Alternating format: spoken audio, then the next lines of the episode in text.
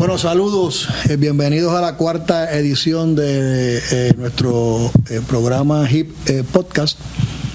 hoy tenemos un tema la más de interesante. Vamos a estar compartiendo con la doctora Lilian Rivera, una gran amiga de muchos años, pediatra,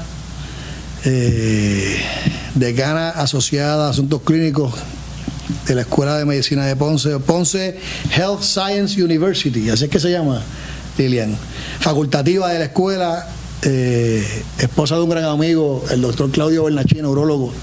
Nos va a explicar ahorita cómo fue que se conocieron, porque ella estaba haciendo la eh, especialidad en pediatría en el hospital eh, pediátrico y Claudio estaba haciendo urología y no sé cómo se le, se le metió en el medio y la persiguió hasta, hasta el hospital pediátrico y pues de ahorita no, nos hablará de eso. Eh, madre de dos hijos espectaculares, una niña que está estudiando medicina en este momento y un eh, varón, un hombre que está en Estados Unidos cursando sus estudios de bachillerato. Eh, abuela de mi perro Tango, de mi Golden Retriever Tango. Así que tenemos una, un lazo familiar por la vena del, del perro. Eh, y vamos a hablar de eh, lo que es el Physician Burnout. Eh, Lilian, como todos la conocen, se ha interesado por el, por el tema que mucho auge está teniendo entre la clase médica de, de Puerto Rico y de Estados Unidos y no tan solo la clase médica, porque tengo entendido que esto viene de ya desde los estudiantes, o sea, los muchachos y las muchachas que están estudiando medicina pues, están ya eh, padeciendo síntomas de, lo que es el physician burnout. Quiero que, quiero que, que, atiendan eh, lo que les voy a decir. El, tema lo vamos a, tratar en tres eh, sesiones diferentes por lo largo que es, lo importante que es y lo detallado que es. Eh, me explico. Vamos a hablar hoy de lo que es el burnout en términos generales. En una próxima ocasión vamos a estar hablando de lo que son las estrategias de prevención e intervención individual de lo que es el physician burnout. Y en una tercera ocasión vamos a estar hablando de lo que son las eh, intervenciones de eh, corporativas de las facilidades donde los médicos que pueden estar padeciendo de esta condición o de estos síntomas eh, pues tengan que, hacer para poder atender a estos facultativos. Lilian, bienvenida. Placer. Muchas bendiciones. Eh, háblanos un poquito de, ti, cómo tú llegas a, interesarte de, pediatría, que los nenes no están burnout. Los nenes hacen que los padres y las madres se, se, burneen. ¿Cómo tú llegas a interesarte por este tema? Pues gracias por la invitación y saludos a todos los que nos escuchan y qué rico que podemos compartir este tema. Mira, Salvi, para el 2016, cuando yo estoy recién comenzando en mi plaza como decano asociada de asuntos clínicos y de facultad, uno de los líderes de uno de los hospitales se acerca eh, a visitarme y muy consternado, muy preocupado. Eh, para traer un tema que yo lo había visto como lejano, porque lo había visto en los artículos, en la revista científica, pero no había visto la pertinencia en Puerto Rico. Y él viene y me dice, mira, yo tengo cuatro de mis médicos eh, hospitalizados y todos de ellos eh, son por condiciones relacionadas a estrés excesivo eh, y lo que yo creo que está pasando es una epidemia de burnout. Yo me quedé, me dijo, ¿qué tal si, si hacemos un estudio para investigarlo? Y de ahí empezó todo el proceso, ¿verdad? De ahí empezó todo mi, la curiosidad de leer más, de buscar más. Y obviamente eh, en mi rol, pues he visitado mucho, la gran mayoría de los hospitales eh, y centros en Puerto Rico, ¿verdad? Por la parte de educación médica. Y, y es una constante. Eh, eh, el escuchar los médicos, mis colegas, que fuimos estudiantes de medicina, que fuimos residentes, y escuchar eh, diferentes y ver el resultado de sus vidas, ¿verdad? Eh, como aquellos que en un momento iban a ser o eran una lumbrera, sus prácticas y sus vidas se van apagando porque se van desgastando, ¿verdad?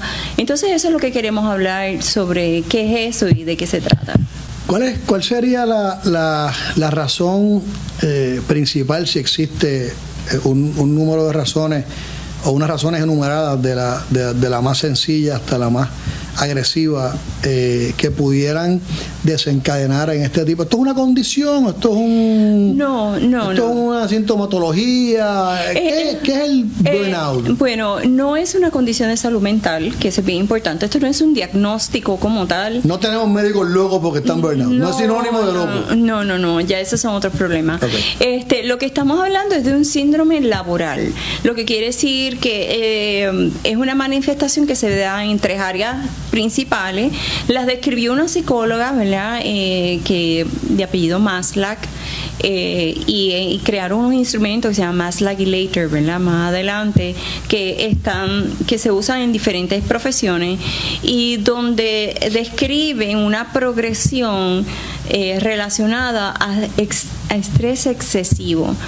Eh, y particularmente el- la causa es multifactorial y dependiendo el individuo puede ser que algunas cosas eh, afecten más que otras, ¿verdad? Eh, eh, lo, cuando uno ve la literatura médica, hay varias cosas. eh, la constante es un exceso de trabajo. Por encima de 50 horas semanales, ya eh, se estima que una persona va a tener dos, dos por lo menos de las tres dominios que implica desgaste emocional, ¿verdad? E implica depersonalización, y yo mismo voy a explicar lo que significa, y la parte de, de de falta de propósito, de desconexión, de que no tiene sentido lo que yo estoy haciendo, ¿verdad? Y es una, una progresión de esas tres áreas en específico.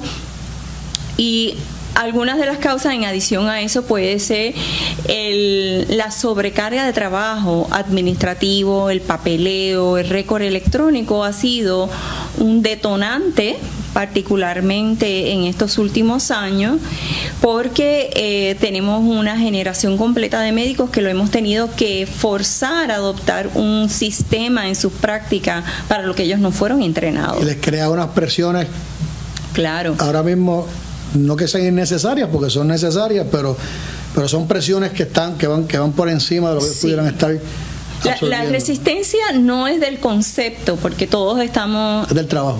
es, es la carga esfuerzo. de trabajo, porque ellos tienen que mantener la productividad y aquel que ha in- intentado hacerlo sabe lo que eso implica. Claro, tengo que Eh, ver más pacientes, la misma cantidad de pacientes, pero tengo menos tiempo, porque tengo que eh, utilizar más de mi tiempo para utilizar el récord médico electrónico. Antes ha- hacíamos un.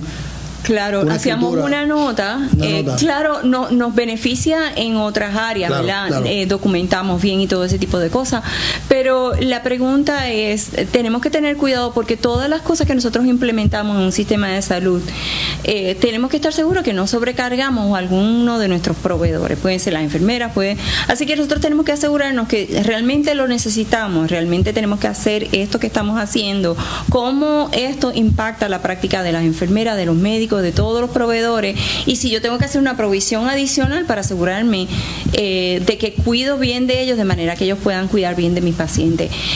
Yo creo que aquí la base, eh, una de las cosas que yo, es un principio que yo he aprendido es tú reproduces lo que tú eres. Entonces, si nosotros queremos cuidar bien nuestros pacientes, nosotros también tenemos que cuidar bien en nuestras instituciones y que tenemos que cuidar los médicos. Yo no puedo cuidar bien los pacientes y no cuidar bien los médicos, no puedo cuidar bien los pacientes y no cuidar bien mis enfermeras, ¿verdad? Eh, tenemos que eh, crear un balance en donde todos son bien servidos, somos productivos, ¿verdad? Y somos coste eficientes, pero asegurándonos que cuidamos bien de ellos.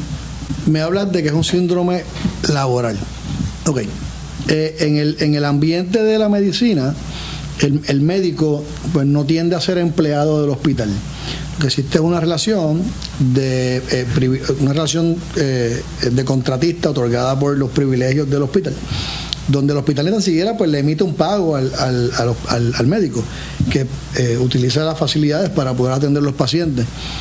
No obstante, el hospital es responsable de todo lo que ese médico haga en sus facilidades. Eh, hablamos ahorita que próximamente vamos a hablar de la responsabilidad de los hospitales y cómo pueden intervenir en, estos casos. Eh, necesitaría el, el hospital en algún momento eh, que eh, quiera atender una de estas situaciones, darle una especie de acomodo razonable a ese médico que es uno de sus top admitters y que está padeciendo por un proceso como este? Yo- o, yo o simplemente los tenemos que sacar de la facultad. No, no, bajo ningún concepto. No se trata necesariamente de penalizarlo. Realmente yo creo que esto es... eh, tenemos que hacer un cambio de cultura. Esto lo que representa es un cambio de cultura. Como yo prevengo y como aquel que necesita ayuda yo intervengo. Sabemos que si intervenimos en ese primer año, ese médico va a volver a ser igual de talentoso, inteligente y, excelente proveedor eh, y va a volver a lograrlo. Hay testimonios hermosos de médicos que han hecho ajustes, ¿verdad? Porque tenían patrones de vida, estilos de práctica que no eran conducentes a, a una vida saludable. Entonces ellos hicieron sus ajustes y nosotros facilitamos esos ajustes. Y hay muchos de los bailos de los hospitales que toman en consideración eso específicamente cuando el médico tiene problemas de alcohol y problemas de drogas que no, no necesariamente tienen que despacharlos y sacarlos de la facultad inmediatamente, les dan unos, los pasan por unos procesos de, de mejoramiento eh, eh, eh, social, eh, Yo- individual. Yo creo que, fíjate, yo, yo creo que el, el primer paso es reconocer que tenemos un problema. El segundo paso es ver, ¿verdad?, en dónde nosotros podemos hacer cambios, ¿verdad?, que sean contribuyentes. Está el componente individual, ¿verdad?, la parte del individuo. El deseo Está- de mejorar. Exactamente, y el reconocer que necesito ayuda y necesito un cambio, porque lo que estamos hablando es cambio, ¿verdad? ¿Cambio de personalidad o cambio de, de estilo de vida? Estilo de vida. Estilo de vida. O sea, no tiene nada que ver con la personalidad. Eh, bueno, hay personalidades que pudieran ser propenden a eso. Hay, hay otro hay otro psicólogo que hizo, no me acuerdo ahora el nombre, pero hizo también como una escala de factores de riesgo de individuos a burnout. Entre ellos encontró a aquella persona que necesita eh, eh, la aprobación constante y el reconocimiento constante, como los llamamos a veces super high achievers, ¿verdad? Eh, pero esa está a riesgo porque obviamente eh, no hay tiempo de descanso porque yo tengo que producir más, yo tengo que ganar más, yo tengo que trabajar más, yo tengo que ser el mejor y ese, ese individuo pudiera estar a riesgo de burnout, ¿verdad? Porque no prioriza el cuidarse como individuo, cuidar su cuerpo, cuidar su familia, cuidar sus relaciones y su práctica, ¿verdad? Porque él pudiera estar a riesgo. En todo esto está el concepto de, eh, los católicos hablan mucho y es el, el tema de qué viene primero, tu estilo de vida o tu dinero. O sea, no te amarres a tu dinero, sino que amarra, amarra, amarra tu estilo de vida a tu dinero. O sea, vive con lo que tienes sin que tu, sin que tu vida se convierta en una eh, How much is too much? en una en una eh, en una vida que lo que está pendiente es al dinero porque vas a dejar todo lo que es tu vida atrás. Sí, bueno, eso habla de nuestra escala de valores también, ¿verdad? Este, ya ese es un tema que li- lindísimo que pudiéramos un día sacar para hablar sobre Lo ello. sacaremos. La, la- la van a escuchar y les va a encantar. Eh, pero fíjate, eh, alineado a eso, nosotros hay ciertas cosas que, que, a un ser humano le dan mucho eh, fortaleza. Entre ellas muchas veces son las relaciones de familia, relaciones eh, importantes, y nosotros no debemos menospreciar. Otra cosa que se ha encontrado, fíjate, eh, nosotros cogemos buenos médicos talentosísimos, eh, líderes, y los ponemos 100% a trabajar en, en tareas administrativas, eh, bien lejos de lo que a ellos los apasiona, que es el cuidado del paciente, la interacción. Y empiezan a apagarse. Y empiezan a Y pagar. empiezan a buscar entonces estas Entonces, líneas de, alterna. de Entonces- refuerzo. Entonces, una de las cosas que dicen es que en ese escenario por lo menos deben de pasar 20% de tu tiempo en tareas que a ti te apasionan, que a ti te gustan. Y así que si yo yo personalmente creo que es importante mantenerlos conectados a alguna actividad o clínica o de investigación o docencia que sea realmente importante, que sea que te apasione de manera que, que lo mantengas conectado, porque si lo dejas con una actividad de papeles, alguien que entró a esta carrera porque quiere servir a otros. La mayoría yo realmente me encanta escuchar a mis estudiantes de medicina porque eh, ellos son ellos quieren quedarse en Puerto Rico. Ellos quieren ser médicos. Ellos quieren, Quieren ser médicos. quieren servir, quieren ir a las comunidades pobres, tienen esa pasión, pero a veces los mismos sistemas los vamos, les vamos robando ese, esa chispa y esa pasión. O sea, que cuando llegan a practicar, se, se tropiezan con una pared y esa pared no es la, la realidad que ellos esperaban, esa es la realidad, que es otra que ellos esperaban. Tenemos muchos mucho médicos en burnout. Pues fíjate, a nivel nacional, de Estados Unidos, en la encuesta de Medscape del 2019 salió que el 44% de los médicos eh, salían en la escala general como en burnout. Tengo entendido que los urólogos o los psiquiatras están en la, entre los primeros, ¿no? Eh, sorprendentemente, fíjate, los urólogos y los neurólogos, ¿verdad? Eh, si nosotros vemos en Puerto Rico, esperaríamos, ¿verdad? Una, una, unos números peores y así es, porque obviamente una sobrecarga de trabajo genera un cansancio, una fatiga que él no puede compensar, porque la base del burnout no es que trabajes mucho, no, no, no, es que tú no tienes tiempo suficiente para compensar y hacer las cosas que te generan fortaleza, ¿verdad? Eh, así que cuando en, en 2016 hicimos una encuesta, decidimos con el doctor Cruz Correa hacer una encuesta de médicos en Puerto Rico y residentes. En ese momento reclutamos 280 eh, cuestionarios, queríamos llegar a 500, pero eso fue antes de María y María lo detuvo todo. Se llevó, se llevó los otros 220. Exactamente. Pero encontramos algo bien, bien preocupante, es que el 52% de nuestros médicos estaban eh, moderados o severos en las escalas de burnout. Eh, y no nos debe sorprender porque eh, nosotros sabemos que en los pasados 10 años Puerto Rico consistentemente ha perdido médicos y que hace eso, que entonces sobrecargamos lo que, lo que permanecen aquí. Y usted sabe, usted va a, a las oficinas de los médicos y aunque ellos desearan bajar el número de pacientes, ¿verdad? Que se les da cita por día, la realidad es que no hay suficientes médicos y tenemos, ¿verdad? Ellos tienen una carga grande. Sí, en Puerto Rico quedan, quedan alrededor de 6.500 especialistas y, y, si el 52% anda en un proceso de burnout, estamos hablando de 3.200 especialistas, 3.300 eh, eso es, eso es eh, a pesar de lamentable, es preocupante. Fíjate que cuando nosotros empezamos a buscar, y, es interesante verlo en detalle, eh, el estudio, pero cuando tú empiezas a leer lo que ellos, las premisas, dice, yo me levanto cansado. pues ahí ese es el 52, esas son las escalas de física y psicológicamente. Física, exactamente, porque tú dormiste toda una noche, o sea, lo que te estás diciendo es Dios mío, estoy agotado. Y tengo que volver a hacer lo mismo que no quiero hacer. Y entonces lo otro es, eh, o cuando termine el día dice, me siento que, me, como decimos aquí, me han chupado el jugo. Chuparon el vivir. Y, y, obviamente tengo que llegar a mi casa para suplir también la demanda de mi familia, ¿verdad? Hay mucho burnout entre las doctoras que tienen que llegar a tu casa a atender tu marido, sea o no doctor, es tu marido, tus hijos, tu casa, tu hogar o sea, y las mujeres que cada vez se echan más problemas encima, la vecina, la mía que está divorciándose. O sea, hay mucho burnout entre las doctoras. Sí, pues fíjate, las estadísticas mencionan eh, que las mujeres eh, médicos tienen un, una escala de severidad mayor. Más propensa. Sí, sí.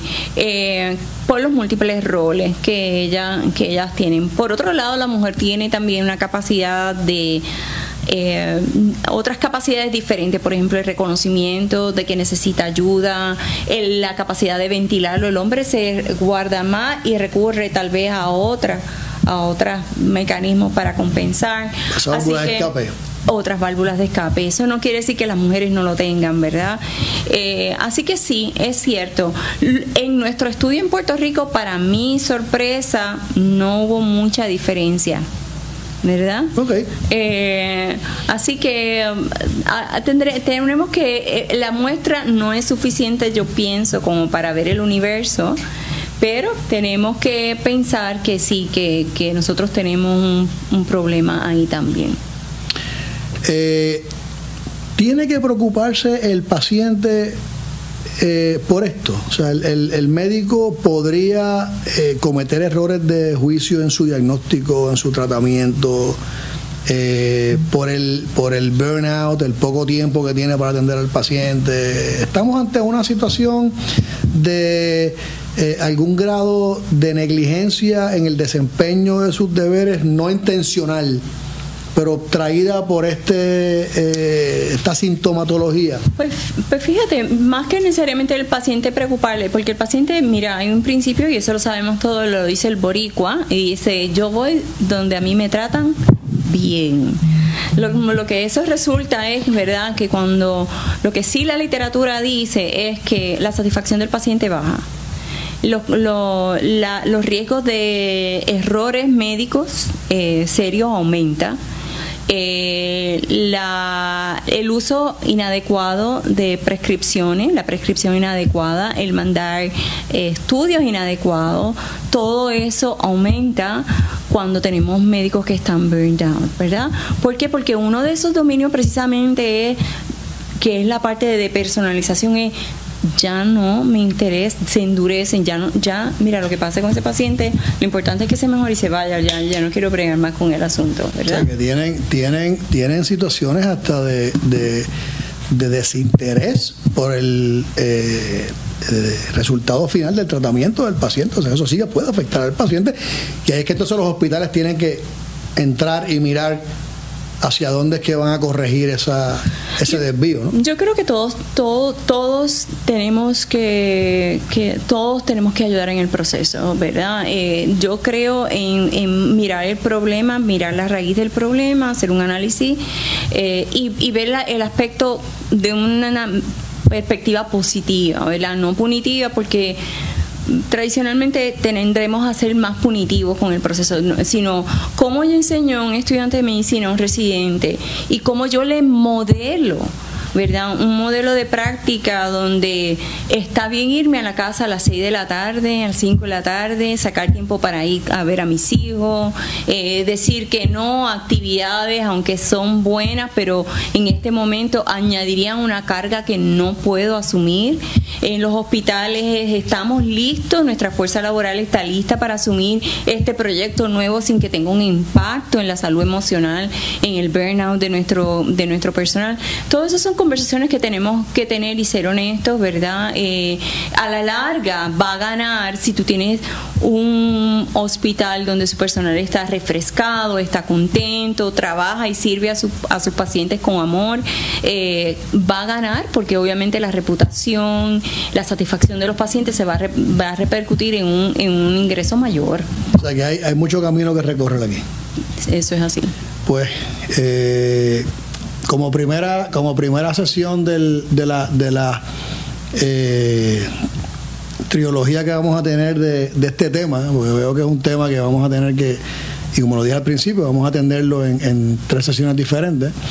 Eh, hoy fue la introducción, esperen el, próximo, eh, que será dentro de varios podcasts, y vamos a estar hablando de cómo es que el médico o el profesional de la salud eh, puede ir identificando eh, en su conducta estos síntomas o estas señales de que puede estar padeciendo de burnout o comenzando a, padecer. O alguno de sus colegas. Alguno de sus colegas. Lilian, gracias. El gustazo ha sido. Que te bendiga mucho. Bueno, hasta una próxima ocasión. Eh, muchos saludos y que Dios me los bendiga. Hola, te invito a conocer Health Industry Information Platform o HIP, una plataforma digital con aplicación diseñada específicamente para la industria de la salud.